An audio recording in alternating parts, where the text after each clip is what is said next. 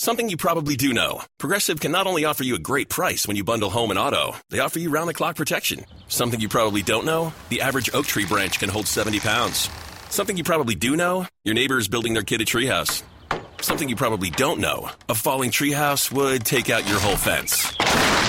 Bundle your home and auto with Progressive and get more than a great price. Get round the clock protection. Something you know for the things you don't know. Coverage from Progressive Casualty Insurance Company, affiliates, and third party insurers and subject to policy terms. Bundle discount not available in all states or situations. HQ da Vida um podcast de histórias, sem quadrinhos. Sem quadrinhos.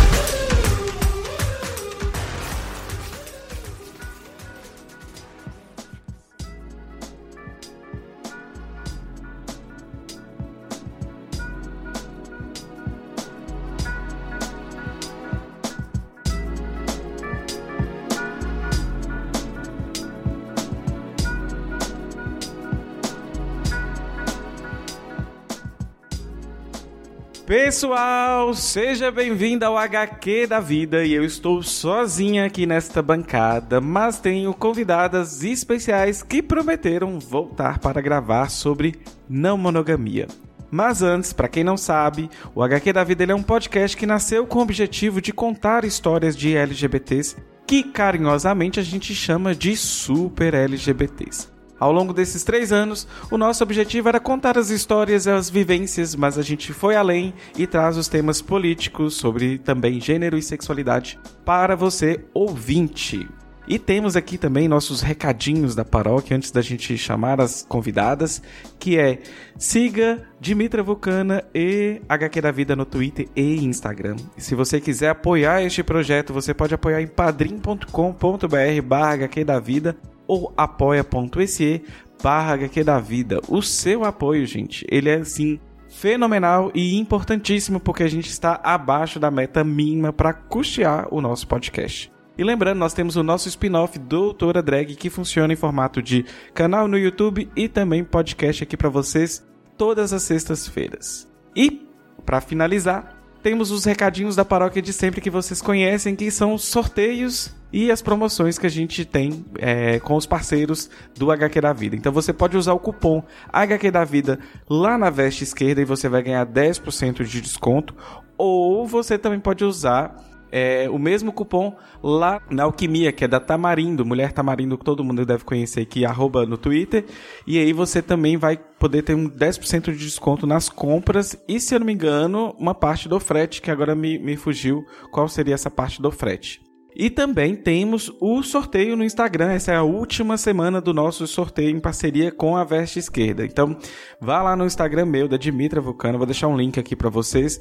A gente está sorteando uma camisa da Veste Esquerda. Você pode escolher a estampa que você quiser, o tamanho que você quiser, morando no território brasileiro caso queira que mande para o território brasileiro, essa camisa será enviada para você caso você seja sorteado. Então vai lá, marque seus amiguinhos e participe do sorteio da veste esquerda e HQ da vida.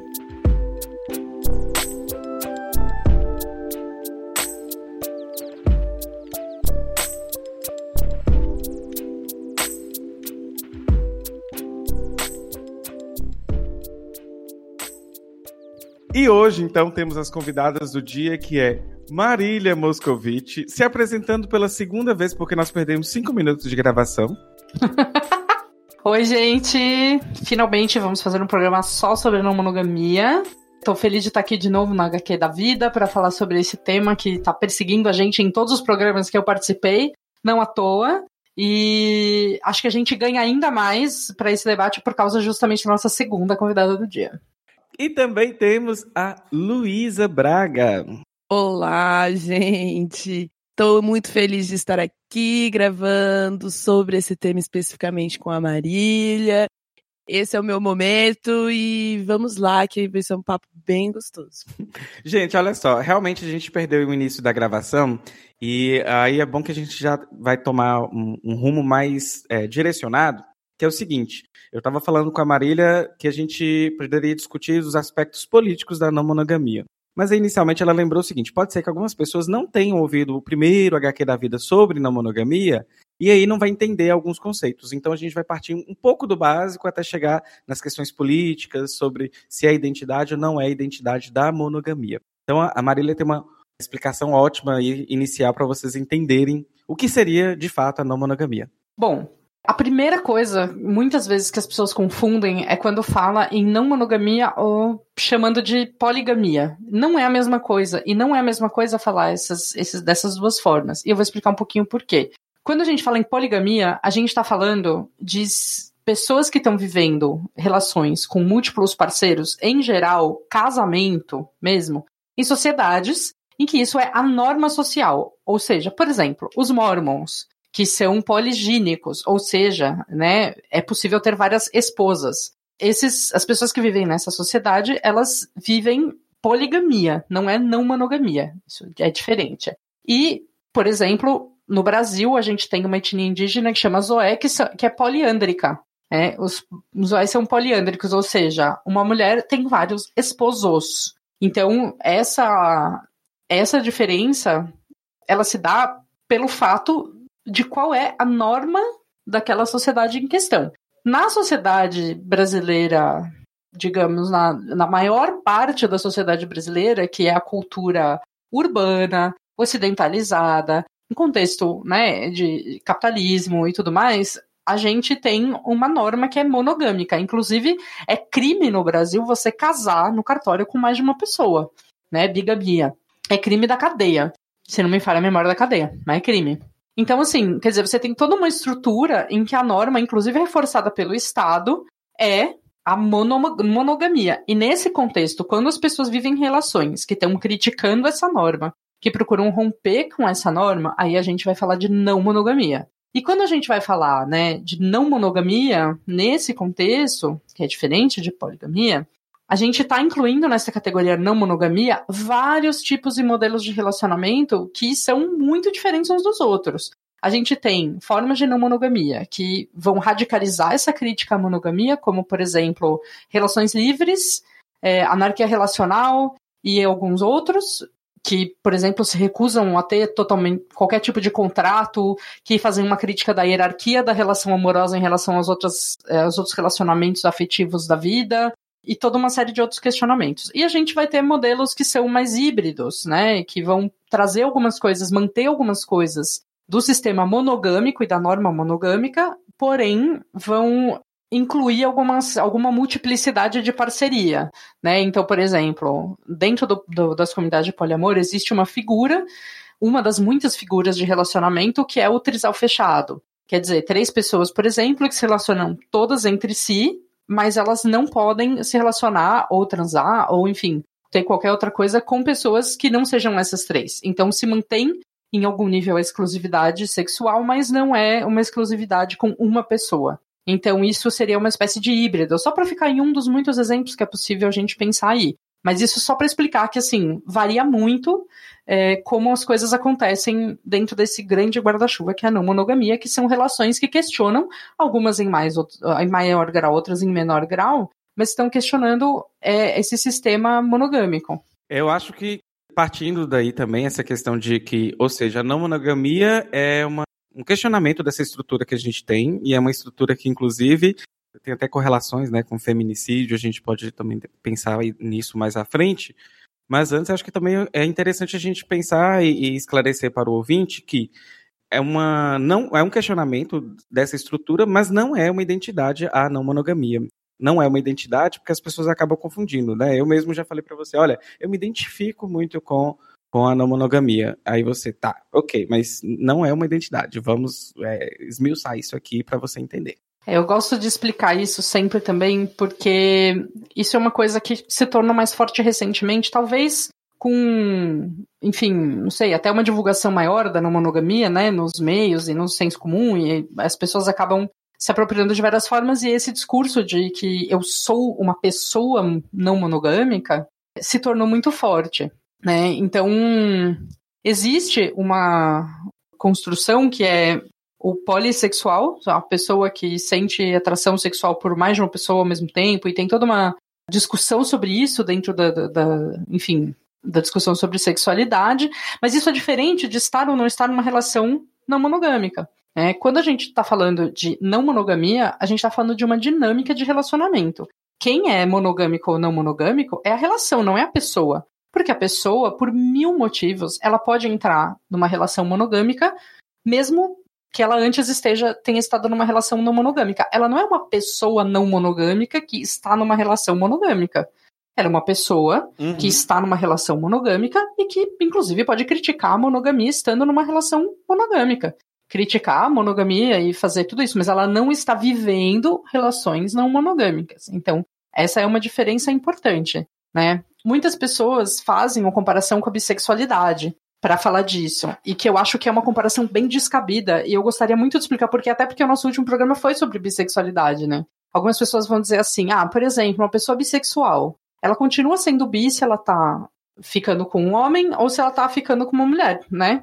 Ela continua sendo bi igual o tempo todo. Então, a não monogamia é a mesma coisa. Não importa o tipo de relação que eu tô, eu vou... mas assim, não é a mesma coisa. Por quê? É, quando a gente fala de sexualidade, a sexualidade ela envolve desejo e prática, como a gente discutiu na, no programa sobre bissexualidade, né? A gente nunca tem acesso ao desejo e a prática total de alguém, etc. E isso é uma coisa que a pessoa precisa falar sobre sua identidade e refletir sobre sua identidade. Quando a gente está falando de relações não monogâmicas, a gente está falando de uma escolha. Não é a pessoa não se descobre não monogâmica.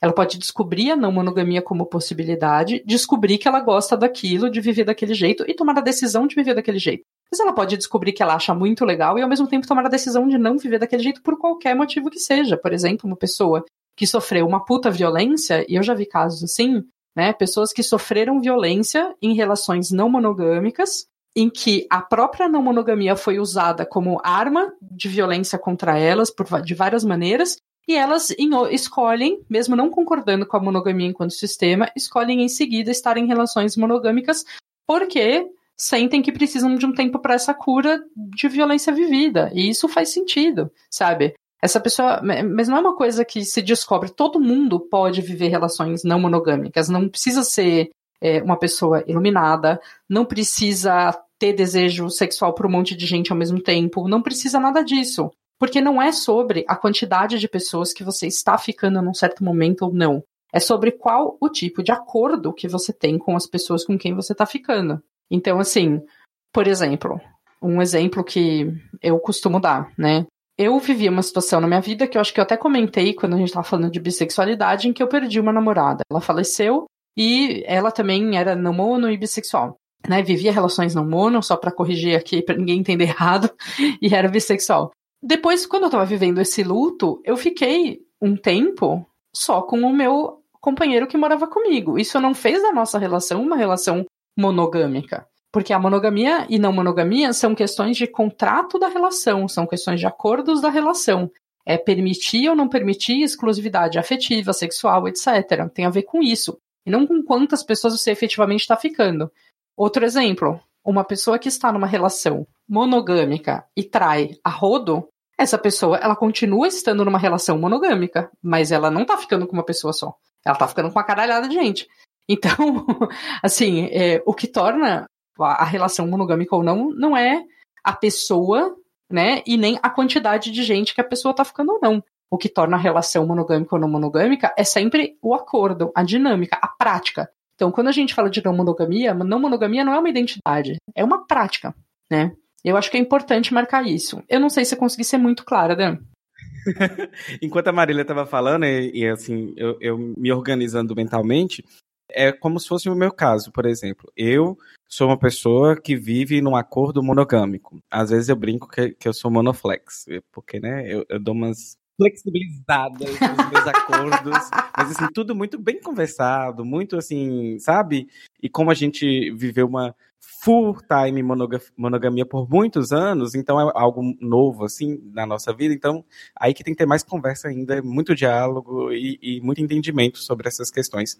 Mas eu, eu, eu sempre fui uma pessoa meio que eu não gostava, eu achava estranho essas normas, sobretudo, por exemplo, existe uma, uma sei lá, um endeusamento, sobretudo entre os heterossexuais, desculpem, mas sobre o ciúme, sabe? Achar que ciúmes é uma coisa bonita, posse e tudo mais. E como uma boa aquariana, eu sempre, sem conceitualização da, da, das coisas, eu já meio que, que me identificaria com isso. No caso, eu, a partir do momento que eu li, eu falei, olha, não faz sentido. E aí, quando eu fui vendo pelo lado político ainda, é que completou todo o sentido do que, que seria a monogamia na minha vida, inclusive, como que eu lidaria com esse assunto.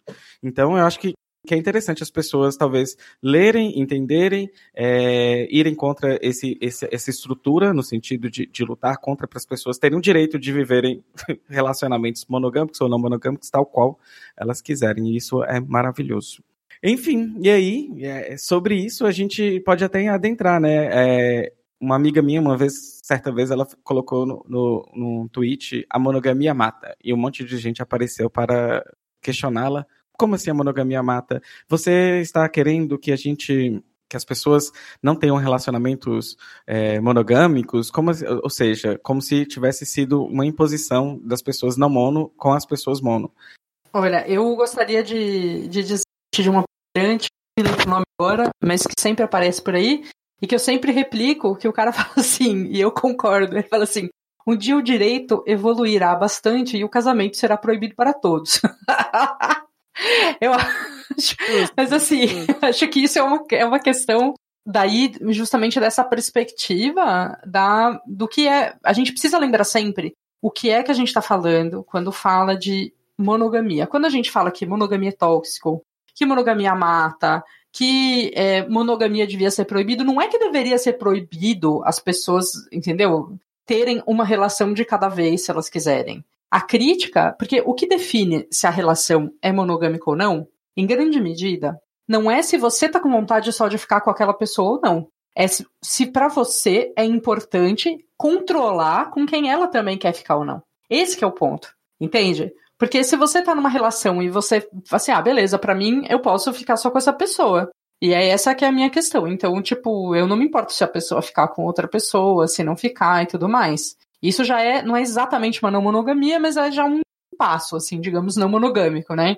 Isso é muito diferente de você sentir que você precisa exigir do outro que ele só queira estar com você também. É essa é a virada daí para o que é uma relação monogâmica, né?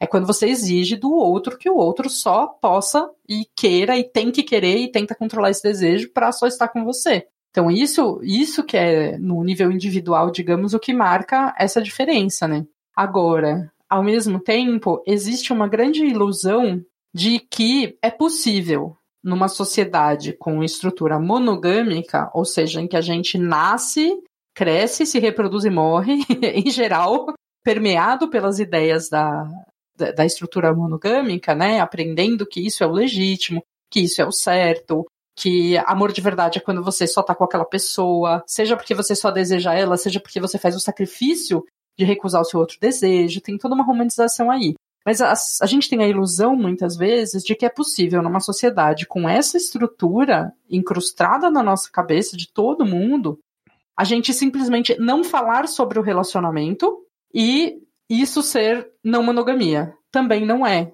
Como isso é uma estrutura, se a gente não fala explicitamente com os parceiros, parceiras, parceiros sobre o que a gente pensa da relação, né, e faz o trabalho emocional de processar essas coisas conjuntamente, não tem como isso ser não monogamia. Isso é só, tipo, a pessoa não cuidando do que é aquela relação.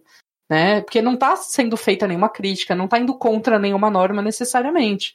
É, eu me iludi muito tempo, assim. Eu vivia, por exemplo, quando eu fui casada monogamicamente, que foi minha última relação monogâmica, terminou em 2014, em janeiro, eu tinha essa ilusão. Eu pensava assim, tipo, ah, beleza, eu. para mim, se ele ficar com outra pessoa, não tem problema, não ligo.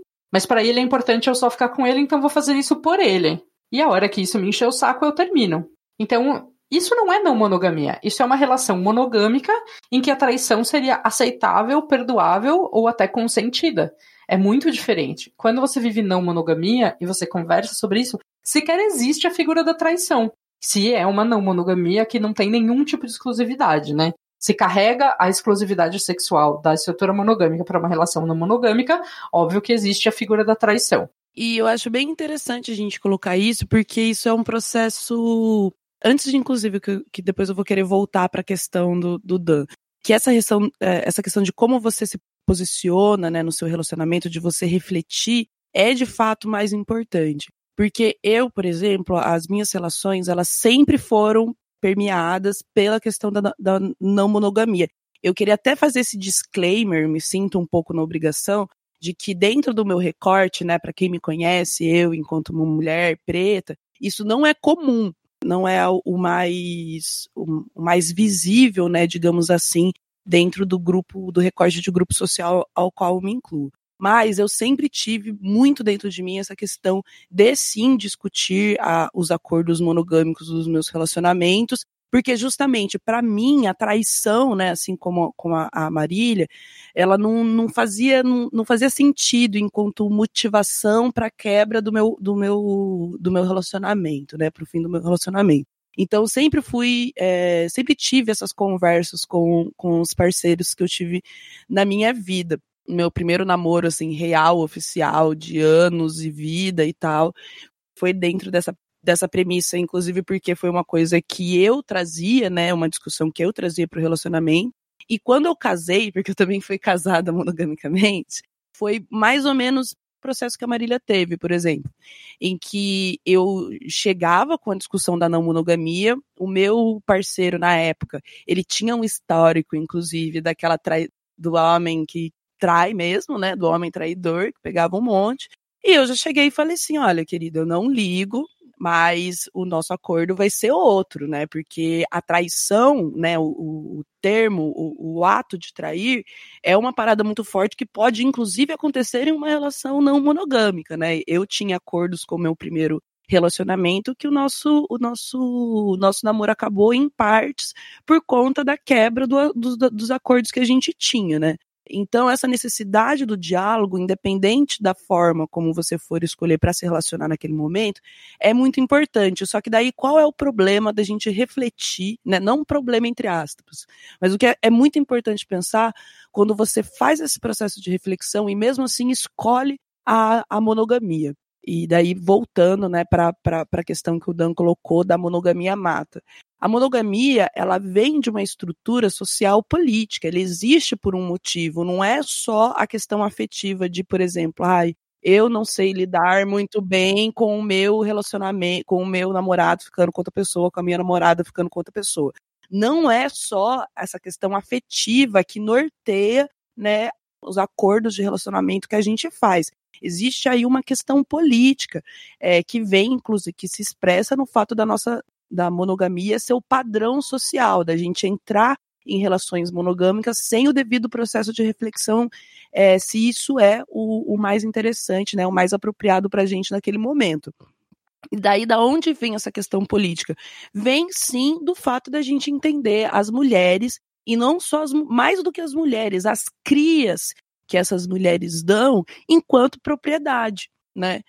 A monogamia em partes, né, se você for pensar pelo rolê lógico, é, politicamente ela existe para garantir a linhagem masculina, porque o único jeito de você garantir uma linhagem masculina é se você tiver certeza que a sua mulher não esteve com outros homens, né? Você não tem como garantir é, de maneira consanguínea a legitimidade do, da sua prole se você não tiver a garantia que sua mulher não, não, não transou com outra pessoa. Então, tem esse aspecto político, né, que a, da raiz monogâmica que a gente exerce na nossa sociedade hoje, e que se lá atrás tinha a ver com você garantir que é, os acúmulos, a sua casa, os, sei lá, suas ferramentas, né, falando aí num, num período mais primal aí da nossa organização social, que, que era para garantir que isso iria para o seu filho, hoje em dia a, a, a possessividade ela está tão enraizada nas nossas pessoas que ela é porque ela é.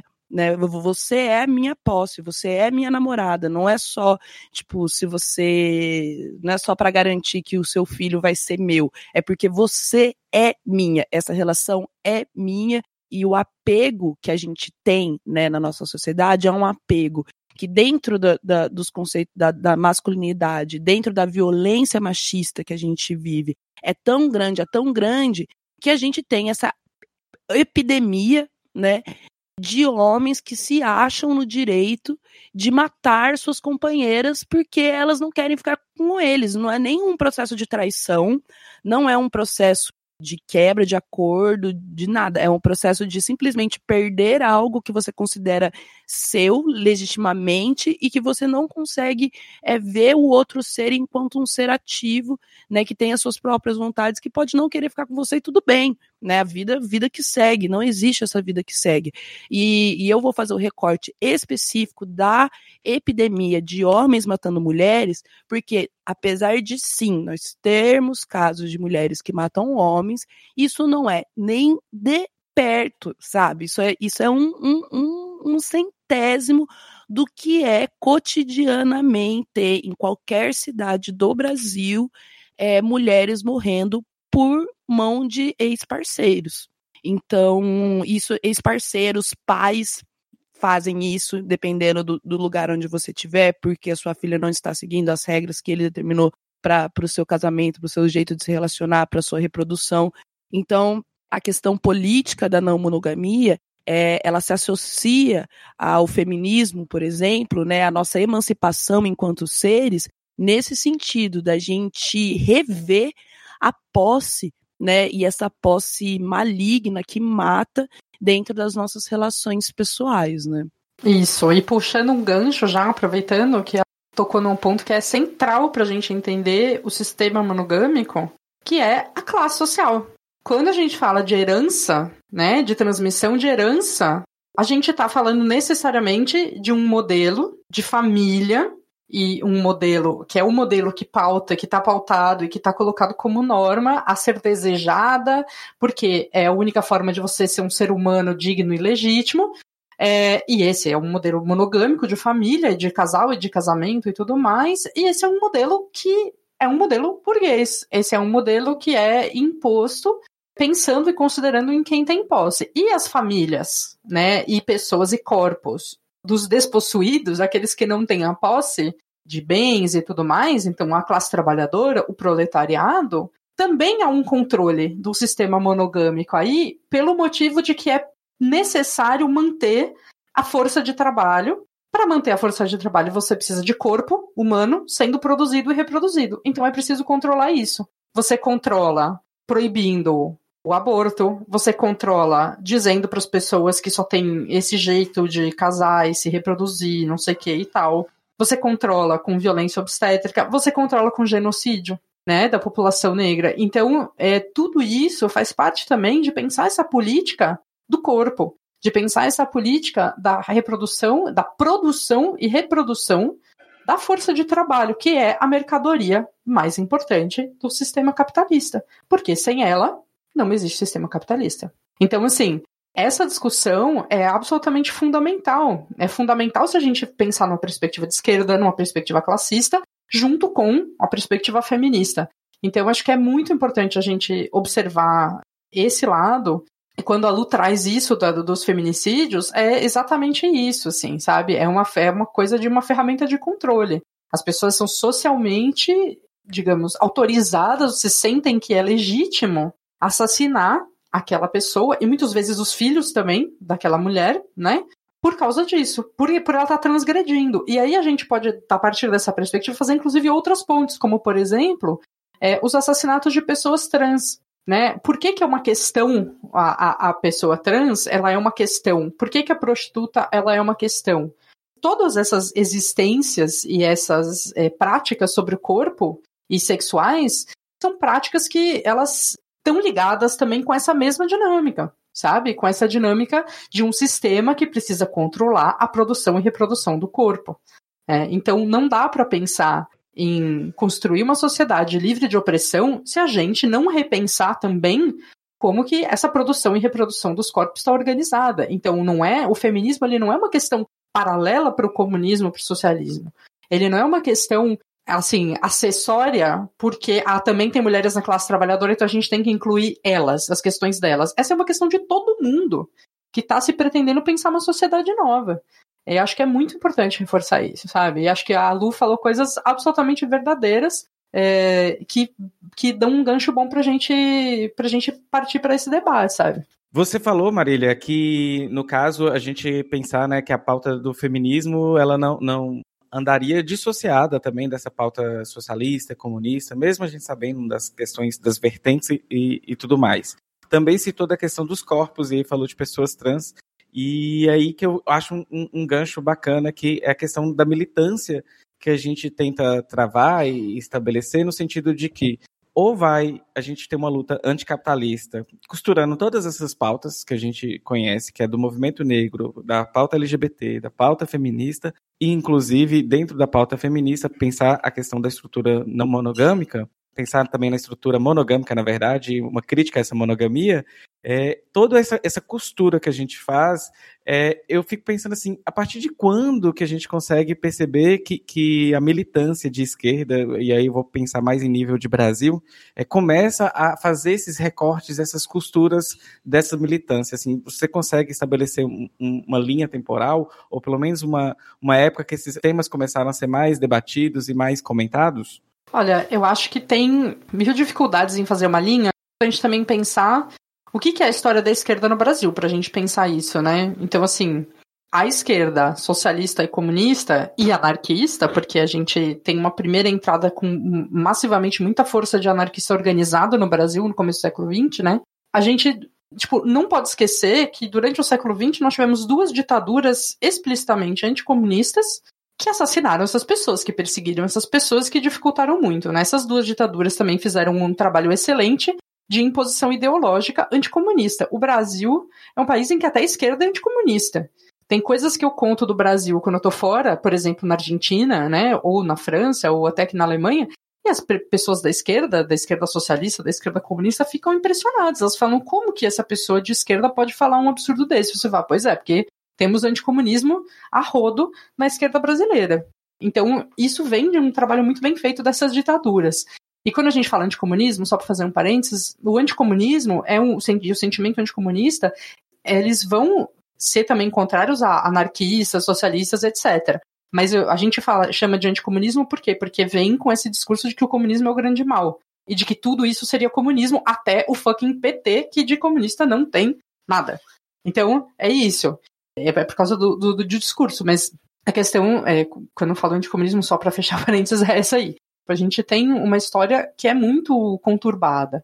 E a gente tem no século XX o que acontece desde o começo dos movimentos, do movimento socialista, né, do movimento de trabalhadores e movimento revolucionário de trabalhadores, Revolução Russa e, enfim, outras coisas mais no início do século XX, a gente tem uma crítica feminista socialista sendo feita ali, né? Um feminismo classista, marxista, socialista. Então, essas questões das mulheres, inclusive o questionamento do casamento, aparecem aí. Alexandra Kolontai, ela falou muito sobre a questão do casamento, do modelo de família burguês. Ela, tem, ela propõe uma coisa que chama amor camarada, que é toda um, uma nova forma de relacionar os afetos e que a gente poderia colocar dentro do pensamento sobre não monogamia hoje.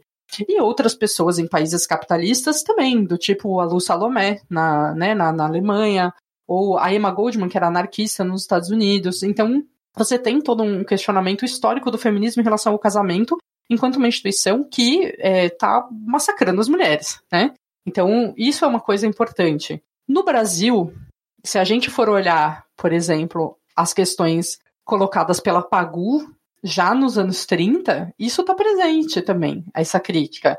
É em outros termos, diferentes dos termos de hoje, mas é óbvio. A gente não pode fazer uma leitura anacrônica. Assim como as pessoas são anacrônicas ao pegar alguns pedaços lá da Alexandra Kolontai e, tipo, transportar sem nenhuma mediação para o presente também. Não dá para fazer isso, sabe? Porque a gente não pode ignorar tudo que foi produzido sobre estudos de sexualidade, todo o avanço do movimento negro, toda a produção teórica negra, toda a produção é, teórica LGBT, etc., que aconteceu depois. Só que nós temos um porém.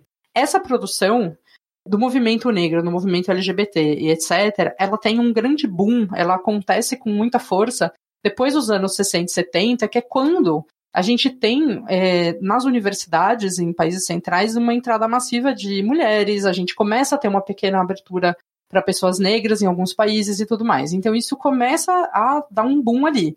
Só que o que acontece nesse mesmo período é que a Guerra Fria está super acirrada. Então existe uma briga aí sobre esses movimentos, movimento negro, movimento LGBT, movimento feminista, a partir dos anos 80 principalmente, existe uma tentativa de disputa desses movimentos por parte de forças que não são anticapitalistas, muito pelo contrário, né, de instituições e grupos que são liberais, declaradamente. E o que acontece é que quando, com o fim da União Soviética, né, no começo dos anos 90, isso é tomado com uma força brutal, assim, né? Tanto que tem pessoas que chamam de, entre aspas, novos movimentos sociais, movimento LGBT, feminismo, movimento negro, o que é, na minha opinião, chamar de novos é demonstração da ignorância histórica das pessoas, mas enfim. Eles adquirem, depois dos anos 80 e 90, principalmente com o fim da União Soviética, eles vão se é, dissociando do movimento socialista e comunista, dos partidos de esquerda e etc., de maneira que você vai dizendo: ah, não, você não entrar no partido de esquerda, olha só, partido é velha política. Você pode fazer sua própria ONG, você pode ser um militante individual, independente, ficar falando coisas na internet, essa é a micropolítica. É tipo uma apropriação do discurso que despolitiza. Só que, historicamente, os partidos de esquerda, né, especialmente comunista e socialista no Brasil, eles são os partidos que deram força para essas pautas. Sabe, a gente tem, por exemplo, o Minervino de Oliveira foi o primeiro candidato negro, né, à, presidência do Brasil uhum. e era um militante do PCB, sabe? Marighella era um militante também do PCB. E, então você tem uma série de, de figuras aí que, que se apaga. E aí fica essa, essa falácia de que a, a esquerda é branca, a esquerda é universitária, a esquerda é classe média, isso é uma mentira. Isso, assim, não, não condiz com a construção histórica do que é esquerda no Brasil, sabe? Então, é muito importante olhar para os dados históricos de fato antes de pensar.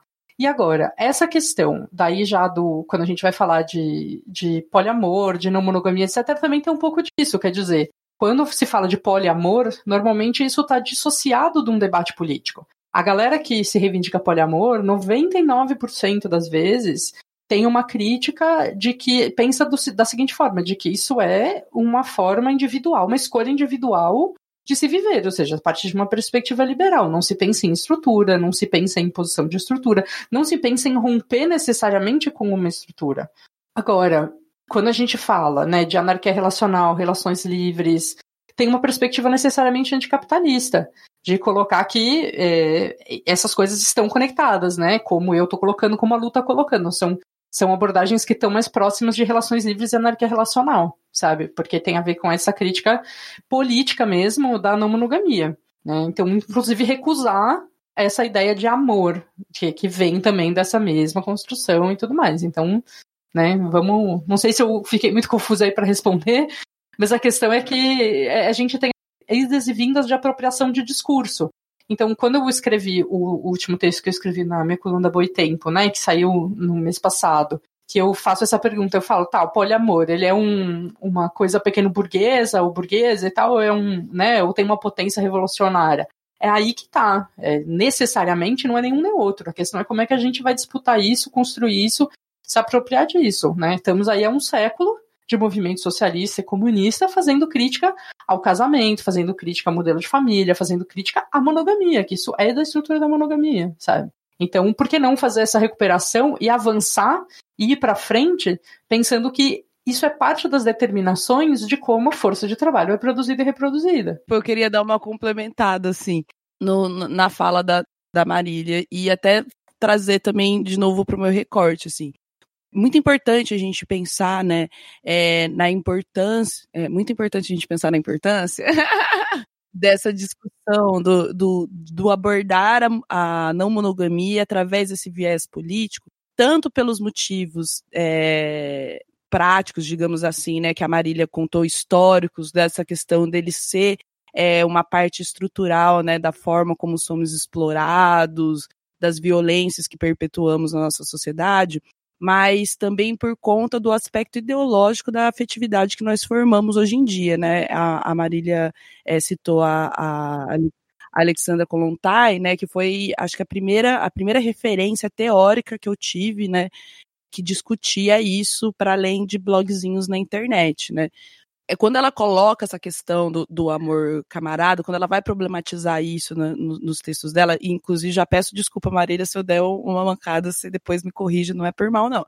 Que ela, ela questiona justamente que esse, esse amor esse amor não, essa maneira de se, de se relacionar irresponsável, que sai da monogamia, que sai dos acordos monogâmicos na prática, mas não sai dos acordos monogâmicos na sua consciência, ela mercantiliza os nossos corpos. Quando você vai pensar aí na, no seu, na sua não monogamia, né? Vai além do como você exerce seu desejo, é como você se relaciona com as pessoas que exercem seu desejo, para que a gente não caia em um amor liberal, para que a gente não caia em um amor o que é um risco, não estou falando que seria é, obrigatoriamente uma, uma realidade, né? Se não for é, comunista, anarquista, revolucionário, é, a não monogamia cai nesse caminho. Não, mas levando em consideração que a gente está num sistema capitalista em que tudo que é de ruim será ruim, né, é importante a gente analisar esses cenários em que a gente mercantilize os corpos, né, em que a gente mercantilize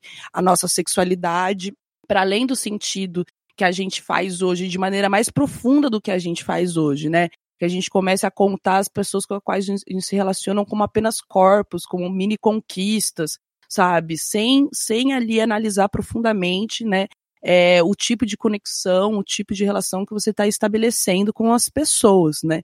É preciso mudar esse ponto ideológico também, para que você veja os seus possíveis parceiros é, de maneira mais profunda, e daí a gente pega naquela questão da responsabilidade afetiva.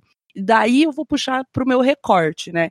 Porque dentro da comunidade negra, por exemplo, por conta da construção histórica que a gente tem, bem diferente você discutir a não monogamia. Você, inclusive, parte de outras premissas que não são tão comumente utilizadas, né, fora desse recorte de negritude, mas que se aplica a LGBT, se aplica muito a pessoas fora do padrão da sociedade, que é como que você vai questionar a monogamia, né, a estrutura monogâmica para um povo que nunca teve estrutura. Vou colocar, vou colocar esse questionamento, né? Como que você vai falar para, por exemplo, uma mulher preta que ela tem que se libertar, que ela tem que sair do, da, da, das amarras da monogamia, sendo que é, essa mulher preta não para ela é um privilégio ter uma família, ter um companheiro, por exemplo. Ela tem filhos, mas não tem um companheiro ou companheira, né? A gente discute aí muito profundamente a solidão da mulher preta, que não é a mulher preta que não é sexualmente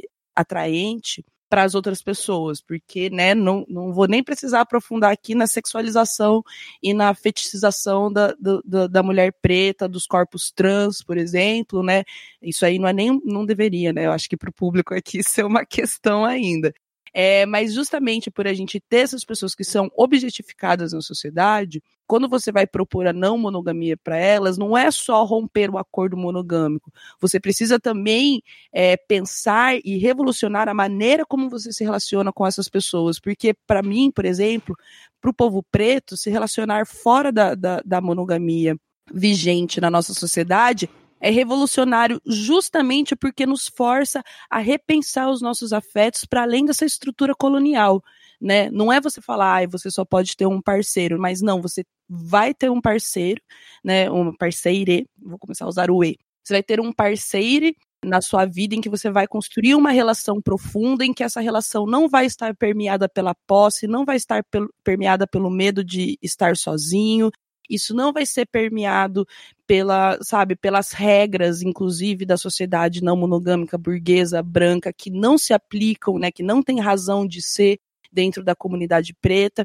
Então, é você revolucionar como um todo, né? Até volta ali o, o, o que o Dan falou no começo, né, desse, desse ponto, né?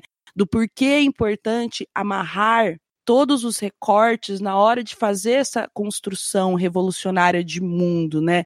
É, inclusive dentro do aspecto dos nossos relacionamentos. É muito importante que a gente perceba que as pessoas diferentes da nossa sociedade têm direito a determinadas estruturas afetivas, elas têm direito a determinadas formas de exercer afetos que vão de encontro diretamente com a maneira como nós valorizamos essas pessoas enquanto seres humanos na nossa sociedade. Então eu gosto muito desse, dessa provocação que a não monogamia nos traz, que é repensar o que é estrutura para gente, né? O que é segurança afetiva, o que é responsabilidade afetiva para gente, né? Para cada grupo social em que você está inserido, né? O que é liberdade dentro de, desse modelo de relacionamento, né? Eu queria complementar uma coisa que a Lu falou antes da gente passar para o próximo ponto, se é que há próximo ponto, porque já, né, já passamos, acho que, nossa, as coisas mais importantes. Eu só queria, antes de você complementar, sabe o que eu queria te perguntar? E a gente não precisa dar muitas voltas, mas é só a da Kolontai, no sentido de que você falou que às vezes as pessoas pegam algumas coisas da Kolontai é, de forma solta e às vezes cria confusão. A Kolontai também é uma, é uma autora que também pegam trechos dela, sobretudo no, no que tange, por exemplo, a prostituição e colocam fora de contexto como se ela fosse contra a prostituição. Isso. Ah, é essa mesmo. É que eu não a li ainda. Ok, então tá. É, era só essa dúvida, pessoal, porque se vocês virem alguém pegando Kolontai para falar sobre mal de é, criticar a prostituição, então já saibam que tá desconectado. Vão, Vão com, com calma. calma. Que não é bem assim. Precisa muitas mediações para entender. Enfim. Mas eu vou falar mais disso num texto que eu preparei para Jacobin Brasil, que chama-se Marxismo e Prostituição. Está sendo editado pela maravilhosa da Sabrina e deve sair em algum momento ainda esse ano, eu acho, não sei. Vamos ver aí quando que sai. Mas aí eu comento um pouco mais desses anacronismos e tal, em relação ao debate da prostituição e do trabalho sexual em específico, é, que tem a ver, claro, com toda essa discussão sobre produção e reprodução da força de trabalho e dos corpos, mas não é exatamente o ponto aqui, exceto pelo fato de que muitas vezes a, a prostituição e o trabalho sexual eles são eles são mobilizados como ferramentas auxiliares da manutenção do sistema monogâmico, né? Junto com, enfim, o gênero, o machismo e tudo mais. Mas isso não é um problema da prostituição, do trabalho sexual em si, mas justamente dessa estrutura toda. Mas não vou entrar nesse, nessa seara aqui, eu queria só é, retomar que isso que a Luísa coloca tem, tem uma centralidade muito importante quando a gente fala, em termos marxistas muito básicos, de alienação e de é, reificação. Que é isso, quando a gente fala, né, do, do que a luta está trazendo sobre responsabilidade afetiva, sobre como a gente enxerga os nossos afetos, as nossas relações, né, as pessoas que a gente que a gente ama, inclusive pessoas que a gente não tem relações sexuais, a gente ama e tudo mais, a gente também, com a discussão da não monogamia, a gente também for, é forçado, de certa maneira, a fazer, a ficar mais atento e perceber isso, o quanto a gente reifica o outro, o quanto a gente está alienado daquele outro por causa de um ideal de relação. Sabe quando a gente fala assim, que a gente. É, que a pessoa, por exemplo, ela não importa quem é o namorado ou namorada, ela só bota uma pessoa naquele lugar de namorado e depois troca, porque aí fica sonhando com aquele namorado ideal e não sei o quê. Ou quando a pessoa tem faz parte de um casal monogâmico que vira aquela entidade casal. E aí, tipo, você não tá se relacionando mais com uma pessoa, mas está se relacionando com uma ideia idealizada de casal que você forma com ela. E aí você faz sacrifícios, tá as duas pessoas individualmente ali, fazendo sacrifícios e sofrendo e, tipo, se podando e não sei o que, em nome de uma relação com R maiúsculo, que é uma entidade que não existe sem essas duas pessoas. Quer dizer, que é um conjunto. É, é, é uma coisa que, que se destaca ali. Isso é um, um, um processo de alienação também. Né? Então, é alienação do próprio corpo porque você deixa com o outro a prerrogativa de decidir o que você pode fazer com o seu desejo e seu corpo sexualmente. Isso é, é, é literalmente alienação no sentido marxista mais clássico. Então é importante também entender esses termos, sabe? Eu, pessoalmente, na militância, eu não gosto tanto de usar responsabilidade afetiva, porque isso foi apropriado por muita gente como uma maneira é, de fazer chantagens, assim, sabe? Do tipo, ah, se a pessoa não faz tudo que eu quero, ela não tem responsabilidade afetiva. Ou, e acho que também acaba transferindo para uma, individu, uma individualidade. Muita gente usa esse termo como se fosse justamente o contrário do que ele deveria ser, que é isso que a Lu está falando. Eu acho que ele deveria ser isso que a Lu falou e que a gente está discutindo. Mas muita gente apropriou, se apropriou desse termo para fazer isso ficar com uma coisa, tipo, individual, assim, sabe? Tipo, como se a solução das coisas fosse uma coisa muito individual, assim, ah, basta você ter responsabilidade afetiva e vai, sabe, resolver. Ah, não, isso é ter responsabilidade afetiva, isso não é ter. As pessoas ficam procurando na militância é, manuais e soluções que, na verdade, todo o sentido da não monogamia é ser a negação de um sistema. Sendo a negação de um sistema, o que é mais potente em termos revolucionários aí é o quanto não tem script, o quanto não tem manual. É a recusa de um script. É difícil recusar um script. E por isso muitas pessoas carregam scripts, né? Carregam é, normas e modelos e figuras da monogamia para a não monogamia e fazem esses híbridos, tipo o fechado. Mas é, pessoas que vivem de uma maneira já com princípios bem mais radicais de negação disso, é isso, é o anti-script, é tipo, não ter, não ter contrato te força a pensar tudo o que você faz em termos emocionais e da relação. E dá trabalho, dá trabalho, sabe? Mas é uma maneira de você não reificar o outro, reificar a relação e não alienar, né? E não, não se alienar do seu próprio desejo, da sua própria sexualidade, do seu próprio corpo. Eu acho que a gente venceu todas as pautas. O que, que vocês acham? Foi top. Foi show. Espero que o Craig não tenha cagado no maiô com a gente, porque ele fechou inesperadamente. Mas a gente tem os backups, então acho que vai ficar show esse programa. É tão gostoso conversar com vocês. Ai, gente, eu amei. Porque, tipo, a maioria dos. A maioria dos programas sobre esse assunto sempre fica aquela coisa, né? Ai, o ciúme, ai, como faz, que não sei o quê. Que é importante, mas Uhum. esse lado político e teórico ele é tão potente, tão importante quanto, né, pra gente não reificar as relações e tal. Eu acho que, inclusive, partindo assim, é, inicialmente até dessa, dessa questão política e depois trazendo para a questão individual, as, as coisas ficam até mais leves, porque eu, pelo menos na minha cabeça, sempre funcionou assim. Tudo que é mais estrutural, quando eu entendo que é estrutural e não individual, a forma como, que- como eu lido com isso depois fica muito mais leve e mais fácil Claro. de ser conduzida. Então, é, Uhum. é, não é, não fulaniza debates. Eu acho que é isso que é, que é bacana. Enfim, Lu, você quer fazer algum fechamento? Na verdade, é, eu acho que se for para deixar aí o- uma última palavra e contribuição, porque discutir isso em uma hora é um, é um- um processo muito doido, né? E geralmente é um processo de anos. É, eu gostaria de falar para as pessoas que elas, inclusive, entendam isso como parte de um processo, né?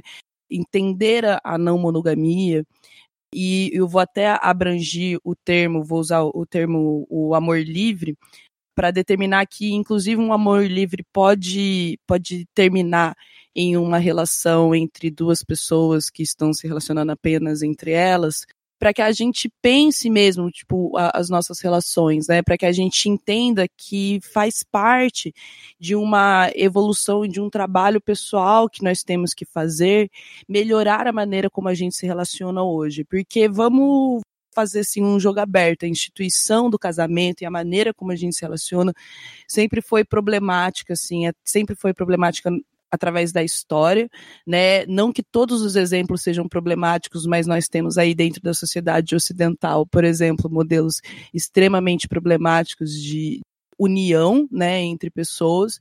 Então, é importante que a gente repense esses modelos, né, entenda por que eles existem e nos esforcemos para criar modelos diferentes, né, mais saudáveis de relacionamento, porque a sociedade hoje está aí totalmente louca, né, nesse sentido da, da, do estruturar uma união, do como as pessoas se unem, para que elas se unem, a gente está cada vez individualizando mais, né, é, a nossa reprodução, a nossa convivência na sociedade. Então, é importante que a gente retome um caminho que nos leve a nos unir mais, né, de maneira mais qualitativa com as outras pessoas e discutir aí os nossos amores, os nossos afetos e como a gente aplica isso no cotidiano, que é, acho que relacionamento ao afeto cotidiano. Então, como a gente é, aplica isso no nosso cotidiano é muito importante. Então, espero que tenha sido um, um momento legal para a galera refletir nesse sentido, né? É, desconstruir a não monogamia a partir da questão do não sentir ciúmes, não ter, é, não, não vou nem falar não ter é, ímpetos de posse, mas saber lidar com eles, né, saber problematizá-los é muito importante, né, mas que para além disso a gente uhum. entenda, né, que os nossos relacionamentos e os, os nossos afetos fazem parte de uma estrutura política ideológica que influencia a gente, mas que a gente também tem poder de influenciar e tornar ela a imagem e semelhança do que a gente acha belo. E eu, e eu particularmente acho belo pessoas livres. Então, né, invoco-os a trabalhar para uma sociedade nesse sentido. Tenho absolutamente nada a acrescentar. O que a Luísa falou é isso, cara. A ação individual, ela não vai transformar sozinha essa estrutura. Mas a gente justamente é, acumulando experiência, vivendo dessa maneira, né? Com, enfim, fazendo essa crítica, acumulando conhecimento, compartilhando, falando disso publicamente e tudo mais, a gente faz com que as relações sociais se transformem sim. E isso vai ser fundamental para a gente construir qualquer sociedade que tenha princípios né, de não opressão, de autonomia, de emancipação, etc. Nossa, show! E, gente, Luísa, é, você pode ser encontrada no arroba lá do Black Pod no Twitter e arroba lá do Black no Instagram, né? Sim, essas são as redes do lado Black. Tem as minhas pessoais também, arroba Braga e arroba Lu H Braga no Instagram. É, porque eu tenho outros trabalhos, eu preciso de dinheiros, então me sigam lá também, porque a vida é mais que podcast. E, e, e, é isso aí, meu. Muito obrigada, Dan, obrigada, Marília. Eu queria, tipo, tirar esse momento para agradecer mesmo, porque eu, eu super entrei de bicão nessa pauta. Eu, eu ouvi, eu vi no Twitter um, um, passarinho me contou que ia rolar essa gravação de, de não monogamia. Eu só mandei uma mensagem pro Dan assim: eu quero estar nessa gravação. eu quero ter esse momento com a Marília. Nossa, foi maravilhoso. Adorei. Ainda bem que você fez isso. Nossa, obrigada, porque assim, eu acho que é muito importante que a gente tenha referências, né, das, de maneiras alternativas de se viver, né? É muito importante mesmo. A, a Marília é uma referência. Não, obrigada, fofa.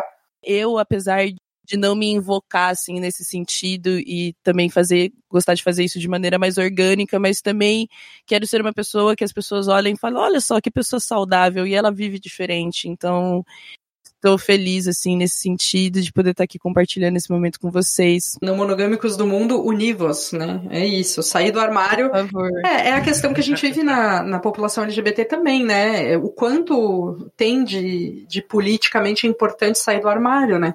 Como não, como pessoas que vivem relações não monogâmicas também. Importante falar e falar e falar e vamos para frente. Eu posso ser encontrada aí sempre arroba Marília Moscou em todos os canais. Lembrando que, só puxando a sardinha aí, estamos com um catarse para financiar um livro sobre bissexualidade, que foi o tema do HQ da vida anterior, eu cheguei a falar lá, é catarse.me barra bi, e o que isso tem a ver com não monogamia tem a ver que como a gente comentou naquele programa, só puxando a sardinha também para vocês ouvirem aquele programa, a questão da não monogamia ela é importante para uma parcela bem, bem grande da população bissexual, né, que sente que é preciso dessa, dessa liberdade de viver a sua sexualidade, enfim, e dentro da monogamia não, não se sentem contemplados. Isso não quer dizer que toda pessoa bissexual seja é, de ter relações não monogâmicas, mas que a não monogamia é uma questão dentro da comunidade bissexual também. Então é importante também a gente fazer esses cruzamentos aí dessas pautas. E no livro dessa autora que a gente está querendo financiar, que é a Shiri Eisner, ela fala também sobre isso, porque ela também é uma pessoa que vive relações não monogâmicas e faz essa crítica radical também não monogâmica à estrutura da monogamia. Então é importante, é um livro bacana, por favor colaborem, nós temos até o dia 8 de novembro para fechar esse, essa meta mínima e conseguir fazer a publicação do livro no Brasil. catarse.me barra bi. Olha só, gente, então vocês já ficaram com os recadinhos. Esse livro, inclusive, eu já apoiei a campanha, estou, estou doido para que isso de fato concretize e eu recebo meu, receba meu caderno BI, minha caneta hum? BI, meu livro, abaixo do preço de mercado, inclusive. Sim. Enfim. Gente, se vocês quiserem apoiar este podcast, vá lá no padrim.com.br barra HQ da Vida ou apoia.se barra HQ da Vida. E também lembrando, a gente tem o um spin-off Doutora Drag que fica todas as sextas-feiras para vocês aqui no podcast e também lá no YouTube. Vocês podem entrar em contato com a gente pelo hqdavida.gmail.com, participar do nosso grupo lá no Facebook que se chama A Banca do HQ também participar do nosso grupo no Telegram, que é t.me barra HQ da Vida 2. Estamos em todas as redes como HQ da Vida. Assine nosso feed, estrele a gente no iTunes. E olha, se você for divulgar este programa, utilize a hashtag Mulheres Podcasters, que inclusive foi feita para não invisibilizar as mulheres na podosfera. É uma iniciativa do programa Ponto G, com a letra G somente. O autêntico. o autêntico.g. Autêntico.g. Não aceite imitações. Não aceite imitações e o ponto G é isso aí. Não existe ponto G de gay, nem nada do tipo. Utilize também a hashtag LGBT Podcasters e Podosfera Preta. Vamos apoiar esta iniciativa, você também. É isso. Então, 3, 2, 1, beijos e tchau, tchau, né? Beijos.